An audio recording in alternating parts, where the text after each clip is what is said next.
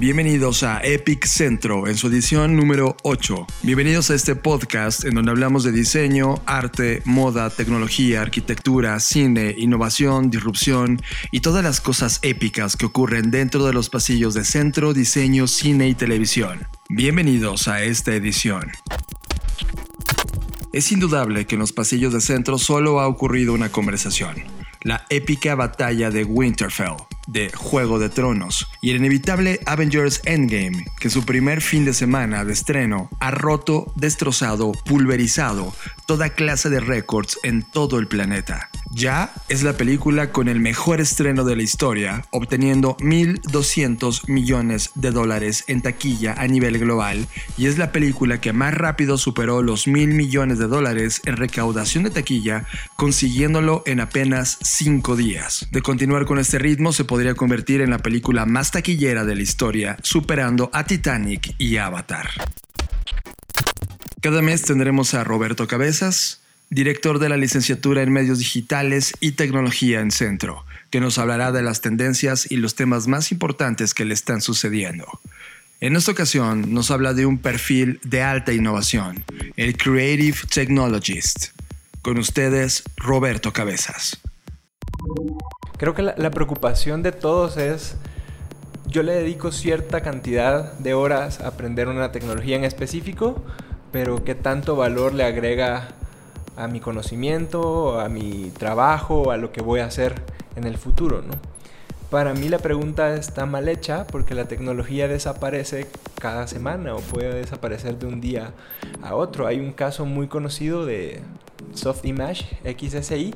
El software desapareció y mucha gente se quedó sin empleo porque lo que sabían era utilizar un software y no la conceptualización de, de, construir una herramienta en tu cabeza y utilizar el software como una bajada.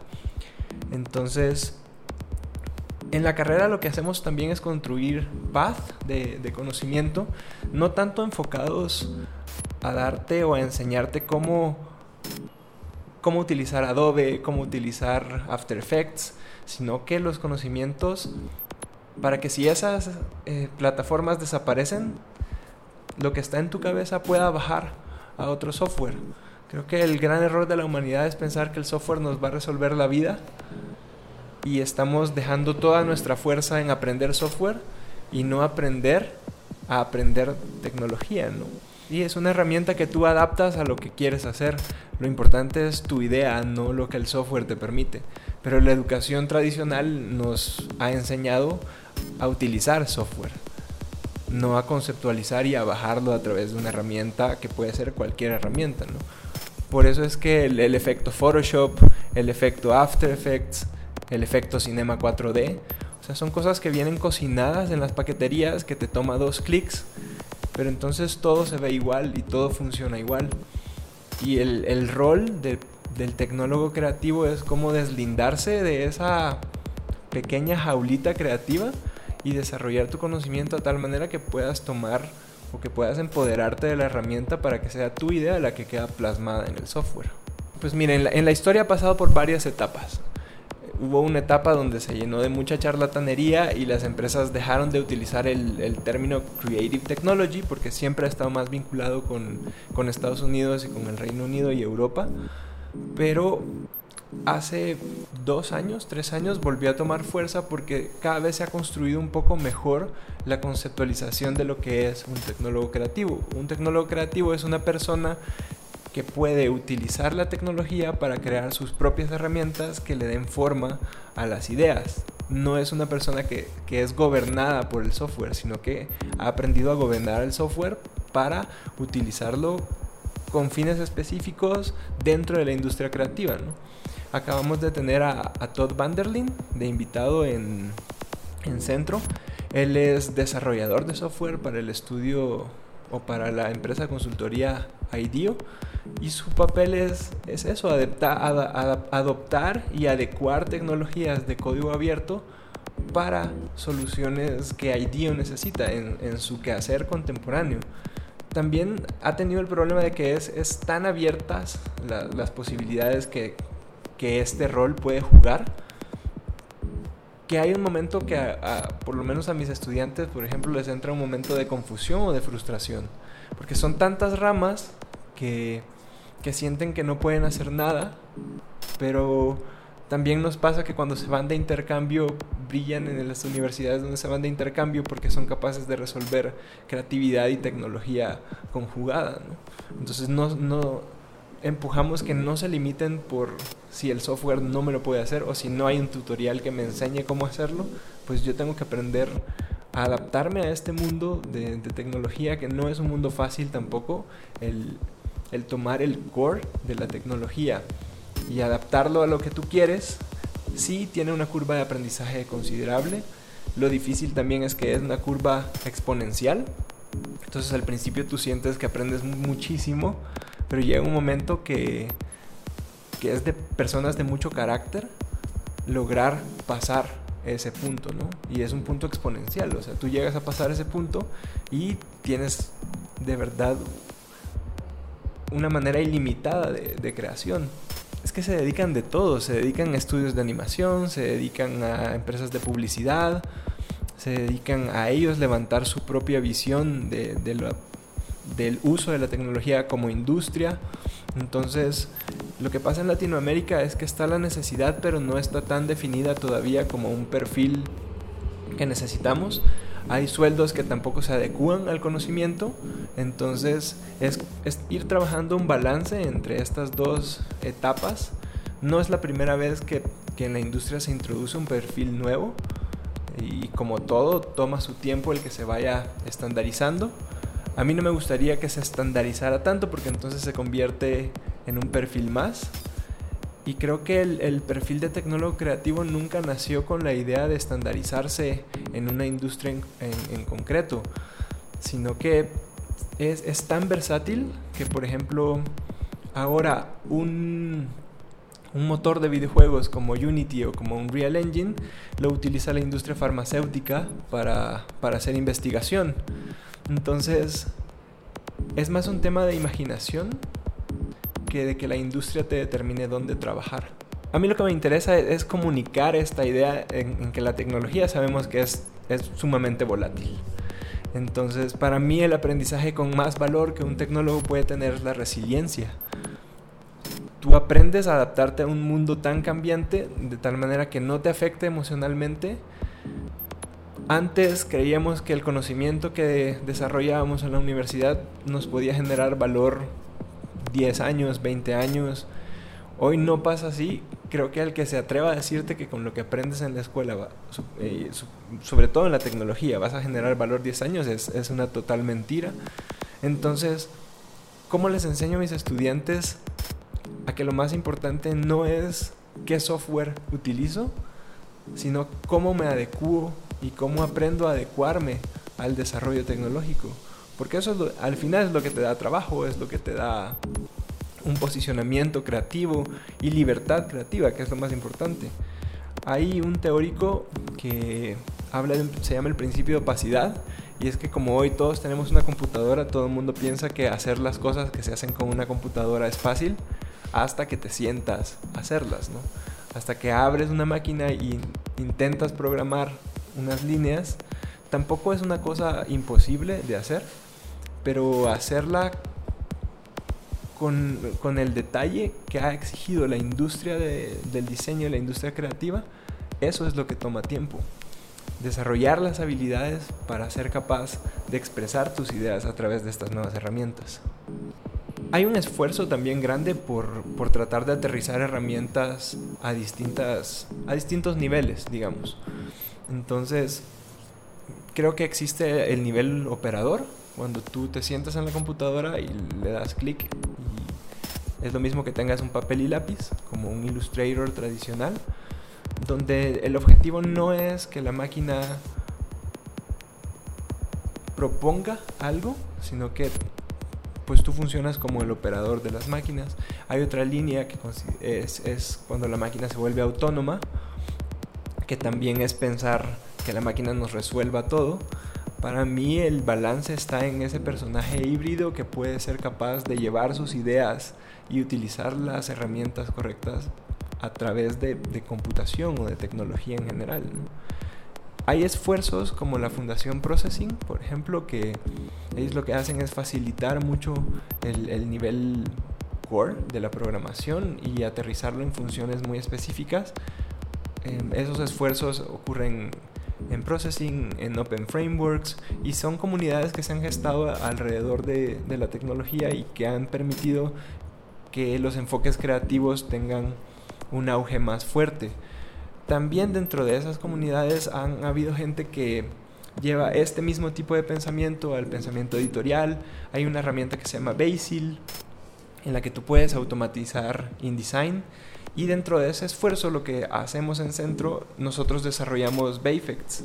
Entonces, si tú sabes processing, puedes usar Basil, puedes usar Bayfects y puedes hacer un cúmulo de automatización, ¿no? Porque ya no, el problema ya no es cómo automatizar, sino es qué automatizar. Entonces también yo lo que les recomiendo es, cuando tú construyes conocimiento, no es que la tecnología no vaya a desaparecer, pero la tecnología va mutando de tal manera que deberíamos ser o tener la habilidad líquida de adaptarnos a estos nuevos procesos de, trabajo. Pues es un pensamiento enfocado, sí, en lo humano y en cómo utilizar la tecnología para potenciar la misma imaginación humana. No, me gusta empujar que, que no sea el software el que nos gobierne, porque los grandes errores de software de la humanidad han sido por, por deficiencias quizá de imaginación, no de la máquina misma. La máquina lo que puede hacer es repetir una cosa y la repite tan rápido que nos da la apariencia de, tiempo real, de que las cosas operan, pero en realidad lo que funciona es línea por línea, una ejecución a la vez. Entonces, han habido casos como el del 911 en Estados Unidos, cuando se bloqueó porque había una línea de código que ya no le permitía continuar. Y hay una gran frase que, me gusta, el, el software y los fallos del software son por la imaginación del ser humano, no es por la máquina. Entonces, ¿cómo adaptamos este poder que tenemos con la responsabilidad que nos compete también? Porque creo que nos concentramos mucho en pensar que la máquina nos va a resolver la vida cuando deberíamos ser lo suficientemente responsables para pensar nosotros cómo resolverla y después ver si la máquina o la computación es una herramienta para, para construir esas mejoras. Porque lo que te imaginas se puede materializar a través de un producto tecnológico, software, hardware, y porque no solo te centras en el potencial que tiene la tecnología por sí misma, sino el rol que juega culturalmente y socialmente. Pueden escribir en mi correo es jcabezas.centro.edu.mx. La que más utilizo es Instagram, es arroba rheadsh. En México ocurrirá el evento What Design Can Do, Mexico City. Se trata de un evento que comenzó hace 10 años en Ámsterdam con el objetivo de mostrar cómo el diseño puede ayudar a cambiar al mundo. En esta edición se busca que las comunidades creativas de las cinco ciudades, Ciudad de México, Sao Paulo, Delhi, Nairobi y Ámsterdam, trabajen con soluciones reales a problemas reales. La Ciudad de México es la tercera ciudad a donde llega What Design Can Do, después de 11 eventos exitosos en Ámsterdam y Sao Paulo. Con el apoyo de la Fundación Reinventando a México, WDCD México City tendrá tres días de música, cultura, discusiones y presentaciones especiales. En Centro contaremos con la presencia de Paulina Cornejo, coordinadora del Hub de Diseño Social de Centro. Hola, yo soy Paulina Cornejo y soy coordinadora del Hub de Diseño Social de Centro. Eh, vamos a estar dando un taller eh, para las breakout sessions de What Design Can Do. Y este taller eh, va a estar participando también Cameron Sinclair, que la verdad es que es un tipo fantástico de...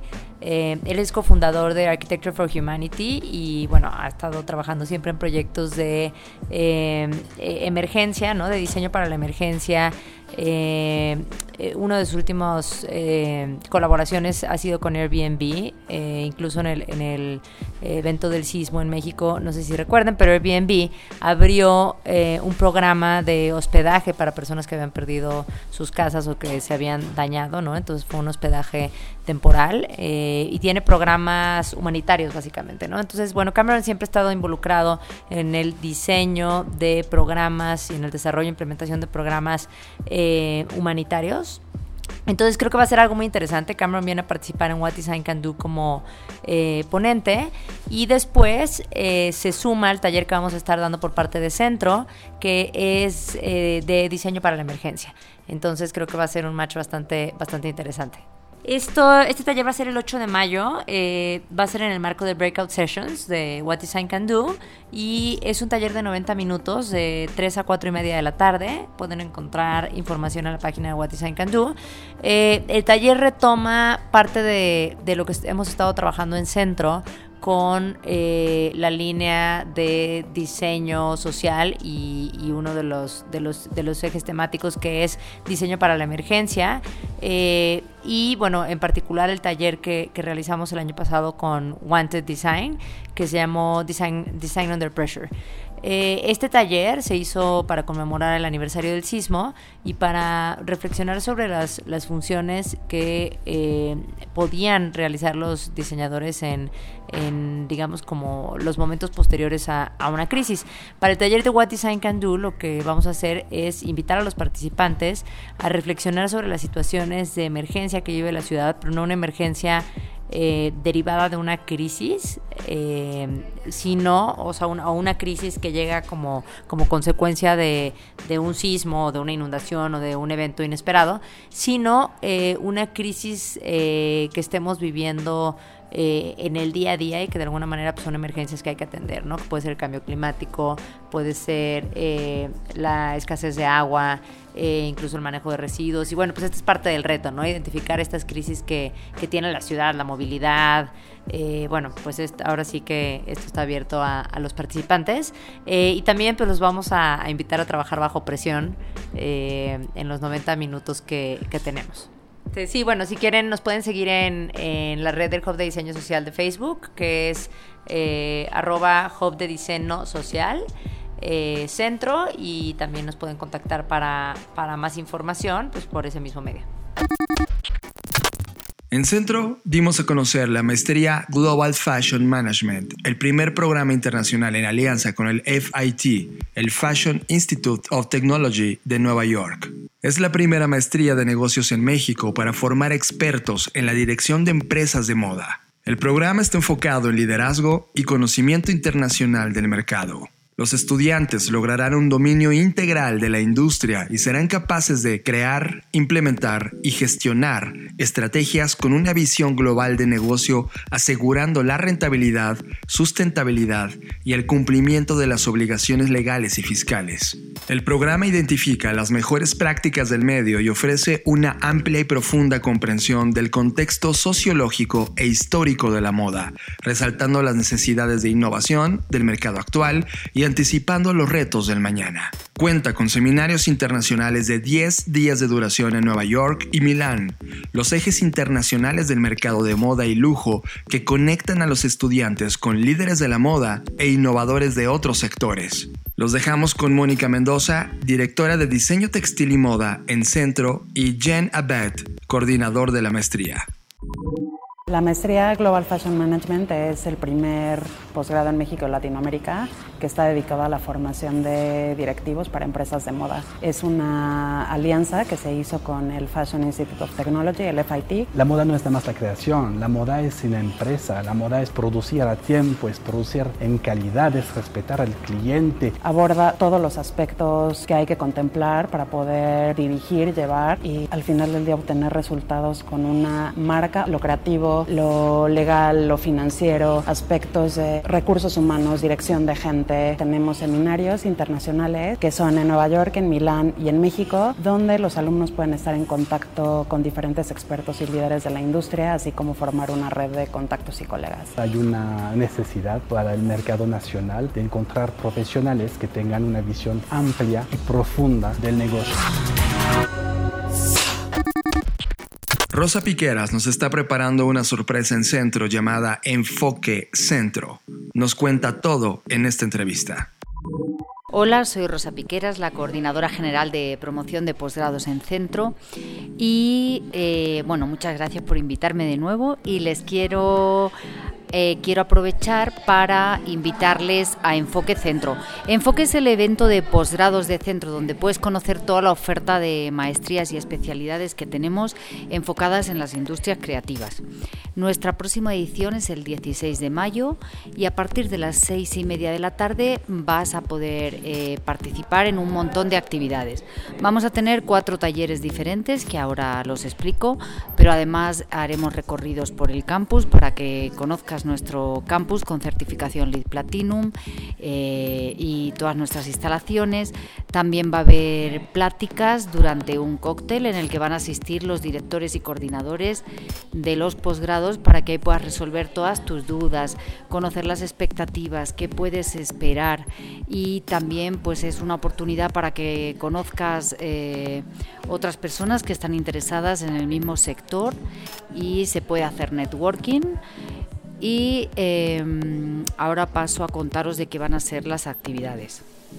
Todos los talleres que voy a mencionar ahora son gratuitos, pero hay que darse prisa y registrarse cuanto antes porque se suelen quedar sin, lugar, porque son eh, talleres muy personalizados y de cupos eh, limitados. El primero que vamos a tener, vamos a tener un taller de moda dedicado a fashion branding es decir, cómo posicionar una marca de moda en el mercado. Lo va a dar Emiliano González, que es profesor de centro, de licenciatura, de especialidades y de educación continua y que tiene su propia marca de marketing de moda que se llama Brandelier. Después vamos a tener un taller de diseño procedural y fabricación digital. Es un taller que combina la em, elaboración de código creativo para diseño con la implementación de ese código en el diseño de un producto eh, digital. Entonces tendremos las impresoras 3D y van a asistir profesores tanto del área de diseño industrial como del área de código creativo y medios digitales. Vamos a tener también un taller de diseño de futuros. El diseño de futuros es básicamente prospectiva, es establecer las estrategias que debemos tomar en el presente para diseñar el futuro, para ver lo que queremos hacer en el futuro, tanto en economía como sociedad, políticas públicas, incluso para el diseño de nuestro propio proyecto o de nuestro propio proyecto de vida. Entonces la prospectiva es una tendencia ahora mismo que se está utilizando muchísimo en marketing, en comunicación, pero también en los think tanks de los partidos políticos eh, y en cualquier eh, empresa o proyecto que pueda impactar en estrategias para el futuro. Entonces vamos a tener un taller, lo que llamamos nosotros una microdosis de diseño de futuros, donde de una manera práctica vamos a poder ver cuáles son esas estrategias y esas metodologías para eh, realizar estrategias de diseño de futuros. Y eh, por último tendremos también un taller de transformación digital que va a dirigir nuestro director de la Maestría de Negocios, Innovación y Creatividad, Gabriel Charles. Él es un experto y de hecho eh, ha iniciado ya varios emprendimientos relacionados con transformación digital, entendiendo por transformación digital todo ese proceso que impacta en el negocio utilizando herramientas digitales para conseguir un crecimiento exponencial de ese negocio. Eh, pues algunas de las herramientas de transformación digital que están en tendencia son la realidad virtual, eh, la inteligencia artificial, la robótica, eh, el blockchain. bueno, entonces el, el, taller va a ser bastante práctico con algunas dinámicas para saber también qué madurez digital tenemos, para saber si estamos preparados para que nuestro proyecto o nuestro negocio Mm, se vea impactado por la transformación digital. Entonces, el evento es el 16 de mayo a partir de las seis y media de la tarde.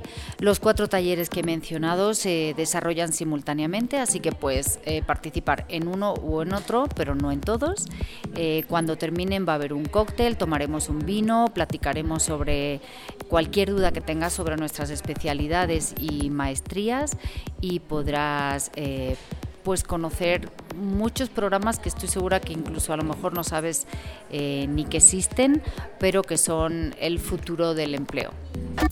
Tenemos a María del Mar Tomás. Es egresada de la primera generación de la maestría en ciudad y nos cuenta su experiencia al trabajar en la reconstrucción de uno de los edificios dañados en el sismo del 2017 en la Ciudad de México.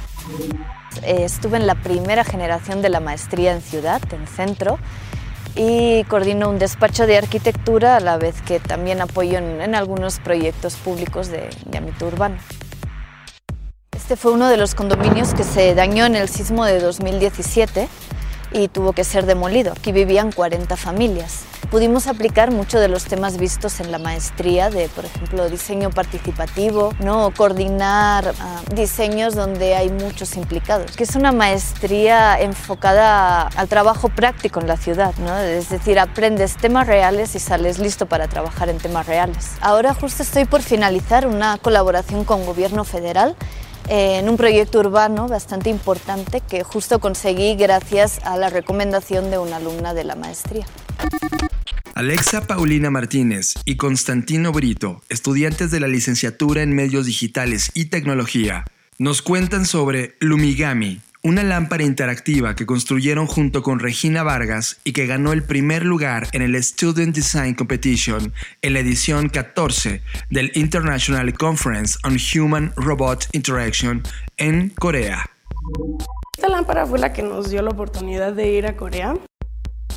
Este bebé se llama Lumigami. Eh, es una lámpara interactiva. Se divide en muchas partes, ¿no? Primero en el mecanismo, en en la interacción, en la programación, en el diseño. Y todo eso lo hicimos nosotros. Nosotros participamos en HRI 2019, que es Human Robotic Interaction, en una ciudad llamada Daegu, que es la ciudad número uno en, en tecnologías de interacción humana-robot. Llegar a la competencia y darnos cuenta que éramos los únicos representando una escuela latinoamericana. La gente podía pasar y en muy poco tiempo lograban entender cómo se usaba nuestra lámpara. Cuando mencionaron nuestro nombre, de que en primer lugar Lumigami, Centro, Alexa, Tonino y Regina. Fue cuando Tonino me volteó a ver y me dijo, sí lo logramos. Tuvimos en nuestras instalaciones a Carrie Summers, activista, diseñadora y líder del movimiento global Fashion Revolution, la cual impartió una conferencia y workshop a estudiantes de la licenciatura en diseño textil y moda. Además, nos cuenta cómo la industria de la moda puede lograr una mayor transparencia en la industria textil, evitando la explotación y destrucción del planeta. Fashion Revolution is a global campaign for a better, cleaner, safer fashion industry with a focus on transparency. Ask questions, ask who made my clothes, ask where the fabrics are from, you know, what, what's the energy use, what's the pesticide use, what's the effect on biodiversity. So look at your impact on every stage and then use that to make those choices. Don't do what everybody else is doing. We need to change the industry. The new generation of designers are the people who are going to make a difference. We don't just want to see little increments, we want to see real radical change. So become a fashion revolutionary as you start your design careers. Finalmente estuvo con nosotros Nicole Giordano, fundadora de la plataforma Startup Fashion, la cual nos compartió una conferencia y un taller sobre los diferentes caminos que se pueden seguir para impulsar un negocio en el ámbito de la moda. I was excited to share what I have been teaching for a long time um, about building business and um, all the things around entrepreneurship in the fashion industry. And we talked about um, about mindset about getting yourself in the right place to grow um, a business because there are a lot of ups and downs in entrepreneurship and often the advice is not around figuring out how to make sure that you have your head in the right place, how to deal with things like lack of confidence or um, fears and worries that pop up as you're growing a business. So I wanted to talk about that because everybody else talks about all of the, things you have to do about marketing and all of that stuff, but you have to start with what's going on in your head. Gracias por escuchar esta edición de Epic Centro y darte esta dosis de las cosas épicas que ocurren en los pasillos de Centro, Diseño, Cine y Televisión.